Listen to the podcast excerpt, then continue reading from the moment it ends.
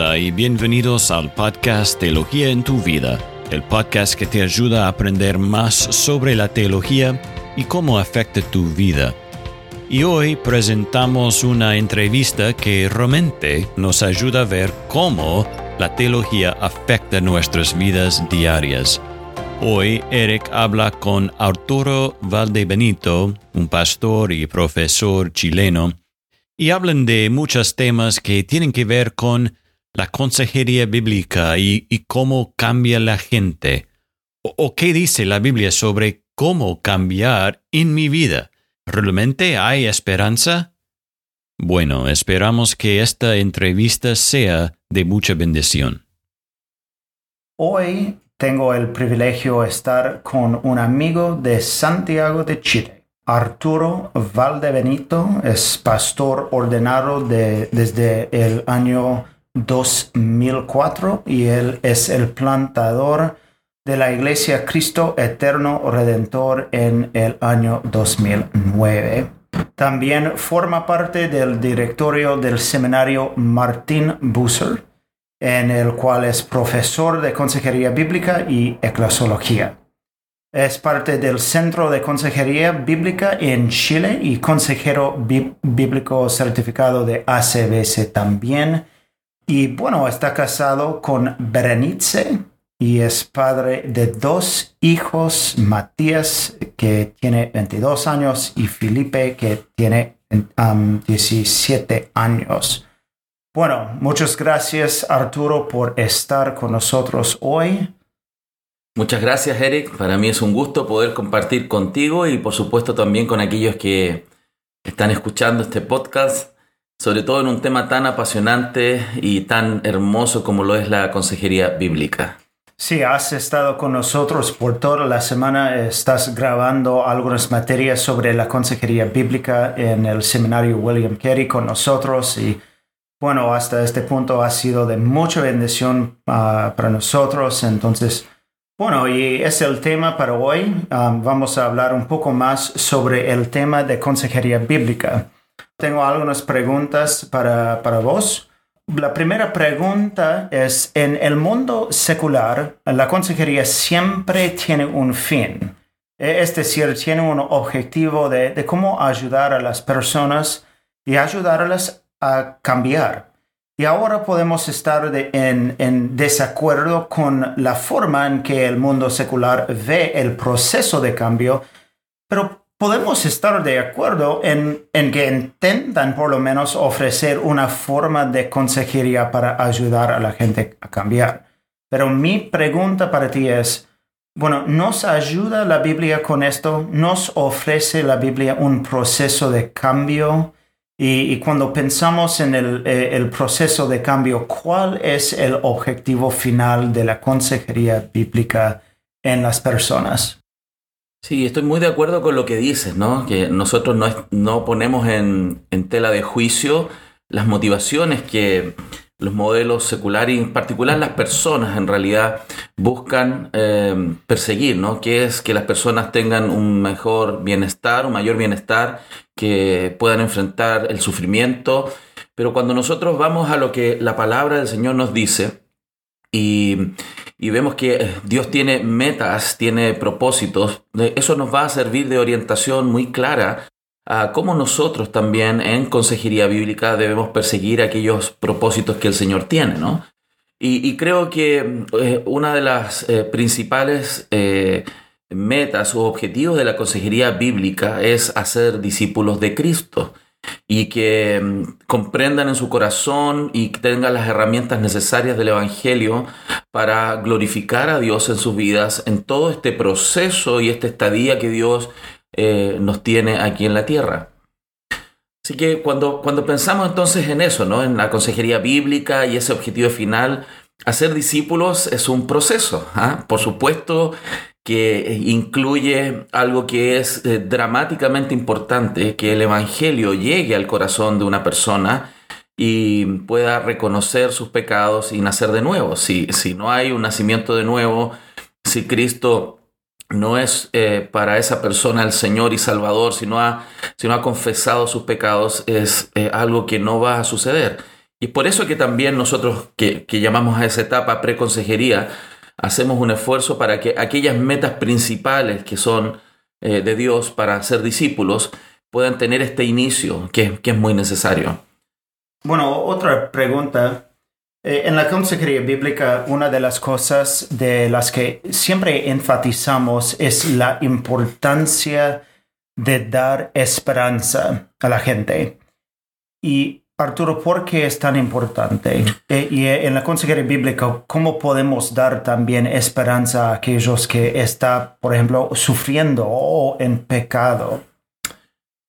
Sí, eso es muy, muy importante porque como vemos, si la meta de la consejería es hacer discípulos, los discípulos de Cristo y toda, y toda persona aquí en la tierra está, está expuesta a un mundo que es complejo, que es difícil, que eh, eh, tiene presencia de situaciones adversas de distinto tipo. Hay una, por decirlo de alguna manera, una policromía de circunstancias y desafíos, enfermedades, problemas eh, de relaciones humanas, pecados en nuestro corazón. Todo lo que estamos experimentando sin duda es algo que va a tender a desanimar a las personas. Y es por eso que es absolutamente esencial y central mantener eh, a nuestros aconsejados y en este proceso de consejería, no solo como un momento dentro de, una, de un tiempo de discipulado, sino que sea parte de todo el bálsamo que debiera nutrir el corazón de los creyentes, es dar esperanza. Y es evidente, ninguna persona en el mundo puede caminar si no tiene algún nivel de esperanza. Las personas que quedan en un proceso profundo de desesperanza pueden, por supuesto, incluso llegar a, quitarse la vida.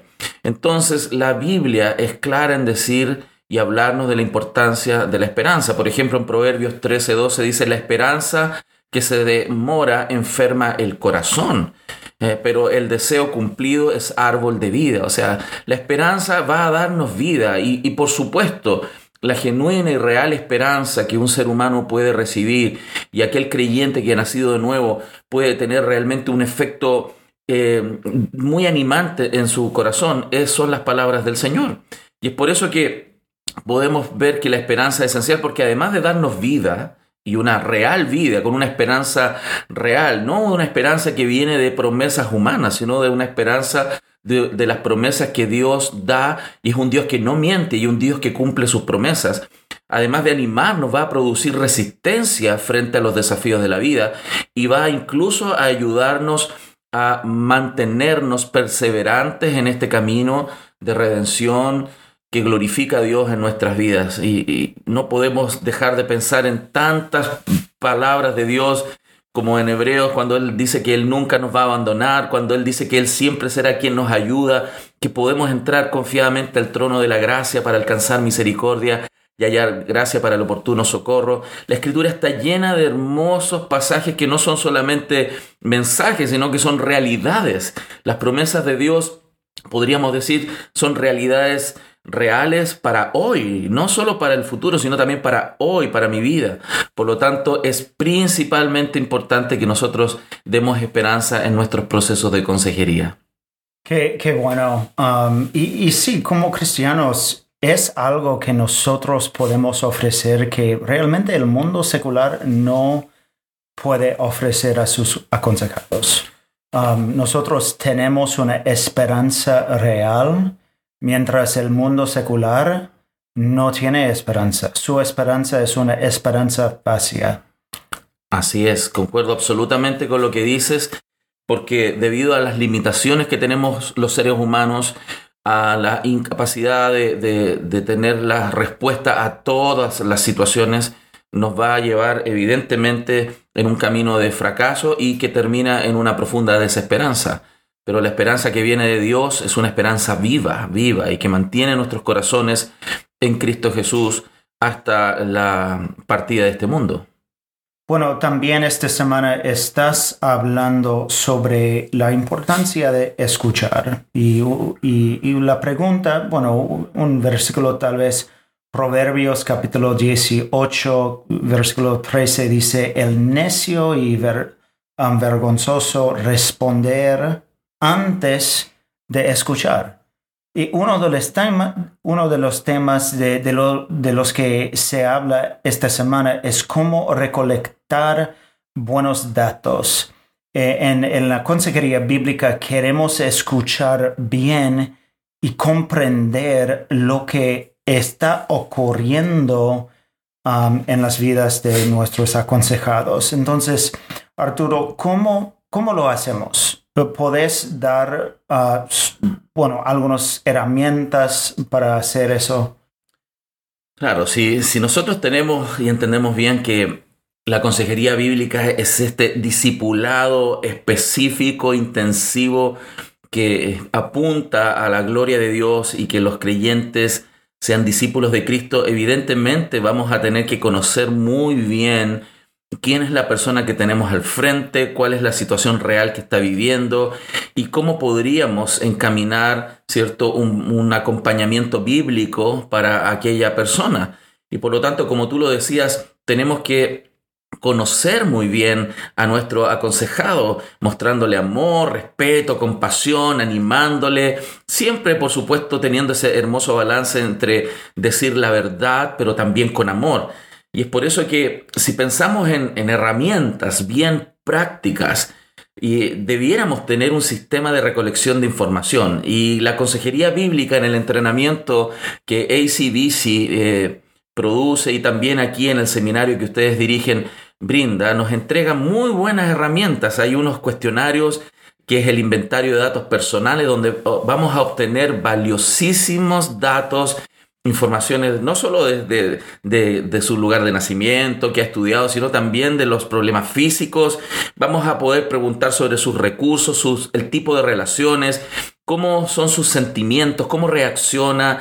Hay un montón y un conjunto de preguntas que nos ayudan a entender a nuestros aconsejados qué, cuáles son sus acciones, cuáles son los tipos de pensamientos, un poco de su historia también, su contexto su espiritualidad, qué tipo de circunstancia está viviendo y de esa manera ir nosotros definiendo. Y en ese sentido tenemos que aprender. Y yo le decía a los alumnos esta semana que he tenido que trabajar mucho en aprendizaje de cómo hacer preguntas. Y cuando hago las preguntas, escuchar con mucho respeto y, tratar de comprender y empatizar con, con el aconsejado. Por lo tanto, vamos a tener herramientas y debiéramos construir preguntas como eh, preguntas extensivas, ¿no? Que es como una ráfaga de metralleta, disparar en diferentes y un amplio número de tópicos, eh, preguntas, pero luego de tener una amplia visión de muchas preguntas de muchos temas, podemos entrar en preguntas intensivas que es una concentración, ¿cierto?, de las preguntas sobre pocas cosas, preguntas relevantes, preguntas muy específicas para definir muy bien qué, cómo, dónde, cuándo, para qué, con cuánta frecuencia. De esa manera podemos realmente ir conociendo porque amamos a nuestros hermanos y queremos conocerle y queremos ayudarle y de esa forma poder entender muy bien no solo lo que ellos hacen y lo que piensan, sino incluso poder llegar a entender sus motivos, ¿no?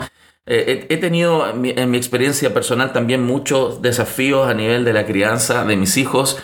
Uno de mis hijos eh, no es tan ávido, tan dispuesto a hablar mucho y cuando yo le hacía preguntas eh, cerradas eran respuestas de sí y no y eso tenemos que evitar hacerlo con nuestros aconsejados. Aprender a hacer preguntas abiertas, ¿no?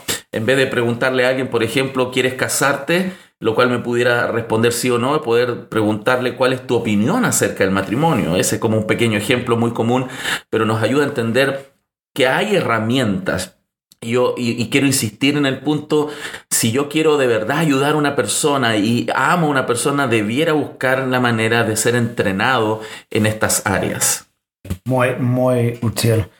bueno, otra pregunta. Y, nosotros en el mundo tenemos este, no sé, opinión que la consejería, bueno, es algo que deberíamos dejar a los expertos a hacer. Y es, es decir, que, bueno, pensamos que la consejería es para los expertos. Ellos deberían hacerlo si ellos fueron a la universidad o la facultad para estudiar sobre la psicología por muchos años ellos pueden hacerlo, pero ¿es realmente así?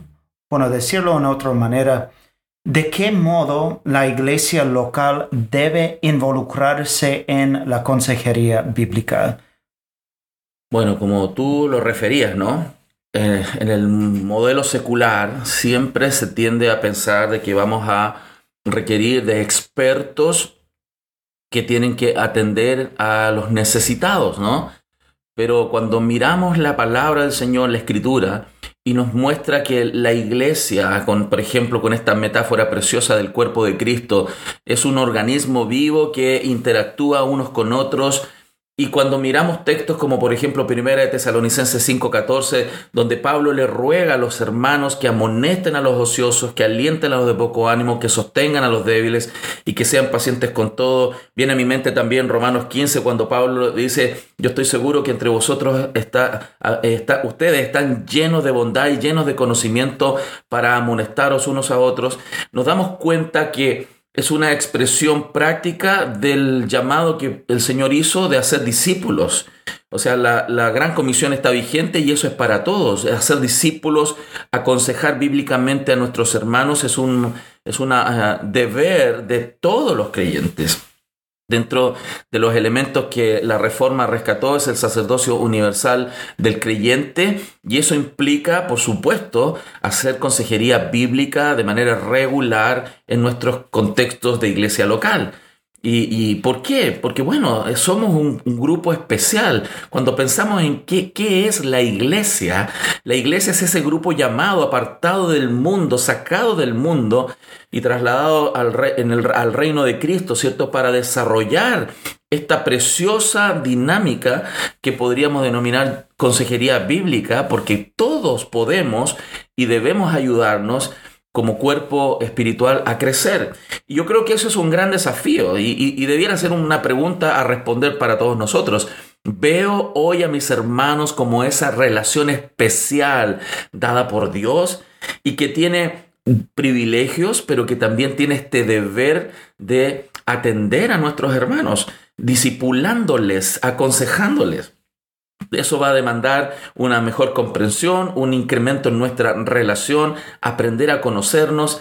Me encanta cuando eh, un, consejero eh, bíblico conocido, el doctor Paulison, decía que, claro, hay algunos que piensan que el, que cree que, eh, que, se ve como un martillo va a pensar que todos son clavos, el que cree que es una manta va a pensar que todos tienen frío. O sea, tenemos que aprender a distinguir a las personas, pero todos entonces tenemos que involucrarnos de esa manera porque somos el cuerpo de Cristo. Ninguno es más importante que el otro, todos tenemos un rol y cuando un miembro falla, todo el cuerpo se afecta. Por lo tanto, todos tenemos que estar atentos, trabajando y sirviéndonos unos a otros en cosas tan preciosas como la consejería bíblica. Eh, como decía Romanos 15, dice, ¿no? Esta, esta idea de amonestarnos. En Tesalonicenses, 1 Tesalonicenses 5.11 habla de edificarnos unos a otros. Por lo tanto, la consejería bíblica no es para algunos, no es para algunos expertos, ese es el ministerio del creyente. Así que yo animaría a nuestros oyentes a tomar mucha conciencia de esto y poder involucrarnos en, nuestros, en la vida de nuestros hermanos con consejería bíblica. Una pregunta más. En nuestra iglesia tenemos muchos jóvenes y hay, muchos que quieren estudiar sobre la consejería, sobre la, psicología, porque realmente, como eh, decimos antes, eh, ellos quieren ayudar. mi pregunta es, si, si quieren estudiar sobre la consejería, ¿debería ir un joven, por ejemplo, una, una facultad secular o un seminario. E, es decir, también, ¿por qué es importante el estudio de la teología para la consejería bíblica? Sí, creo que esa pregunta hoy es, eh, en estos tiempos, es muy importante porque el pensamiento secular se ha introducido en el pensamiento, lamentablemente, al interior de la iglesia. Y cuando validamos el pensamiento secular, tenemos que tener cuidado y hacer una correcta distinción de los conocimientos que adquirimos debido a que los conocimientos que adquirimos siempre tienen una base filosófica detrás. Hay una cosmovisión que orienta la interpretación de los datos y la información y las conclusiones y además de las conclusiones, las terapias o las maneras de intervención en la vida de las personas. Y cuando pensamos en los modelos seculares, tenemos que entender que, que cuando aquellos tratan de definir, por ejemplo, qué es el hombre, eh, la definición secular va a estar muy ajena a lo que la Biblia dice, lo que Dios dice que es el hombre. Nuestra antropología, nuestra comprensión del mundo, de dónde venimos, quiénes somos, a dónde vamos, cómo tenemos que vivir, debe surgir de una verdad invariable, autoritativa suficiente, inerrante, como lo es la palabra del Señor. Por eso si hay alguien que de verdad quiere ayudar a otros en estos términos, ¿no? De los que pensamos de la consejería, es una recomendación clara de mi parte, y yo creo que de muchos, de que deben estudiar teología, porque dentro de toda concepción del estudio del ser humano va a estar nuestra teología. El qué pienso de Dios va a determinar también qué pienso de mí mismo. Mi, somos, siempre vamos a ser teorreferentes. ¿Por qué? Porque Dios es el creador de todas las cosas. Él define, Él crea y por lo tanto es muy importante y les recomendaría estudiar teología y sin duda creo que eh, para quienes nos oyen el seminario William Curry es un muy buen lugar para estudiar, para prepararte, para conocer bien lo que la Biblia dice respecto de, nuestra cosmovisión cristiana y de este, y de este proceso claro y hermoso que se llama discipulado cristiano o consejería bíblica. Bueno, muchas gracias. Y, y hay, bueno, gloria a Dios, hay mucho más recursos ahora en español um, sobre la consejería bíblica que, que antes y tenemos muchos libros en español y ahora tenemos más centros capacitados o certificados de consejería también de ACBC. Ah, por ejemplo, tenemos el, centro que ustedes tienen en Santiago, ¿cómo se llama? Se llama consejeriabíblica.cl, ese es el nombre, no, no tiene otro nombre más, eh, más eh, creativo que eso. Eh, y, estamos muy contentos de poder ya ser un centro autorizado. Estamos, por supuesto, creciendo poco a poco, estamos aprendiendo también y seguimos dando pasos para poder brindar apoyo en, este, en esta formación de consejería. Y, también tenemos nuestros amigos quiquetores y eh, eh, ellos tienen el centro en, Querétaro, México, y ellos tienen la, conferencia de Con tu Consejo y nuestro amigo um, Juan Moncayo también en Ecuador. Uh, entonces tenemos más recursos ahora, entonces, bueno, es una... Estamos muy agradecidos por lo que Dios está haciendo en cuanto a la consejería bíblica en Latinoamérica. Amén. Bueno, muchas gracias Arturo por tu tiempo y, bueno, si quieren escuchar más sobre este tema también, en el pasado hemos hablado sobre este, este tema de la consejería bíblica en otros episodios, entonces pueden buscarlos. Bueno, muchas gracias por escuchar este episodio y esta entrevista de hoy. Y como mencionó Eric, hay muchos otros episodios que tienen que ver con este tema de la consejería y el cambio bíblico, así que les invitamos a buscar eh, otros episodios sobre el tema. Muchas gracias por escuchar y nos vemos la semana que viene con otro episodio de Teología en tu vida.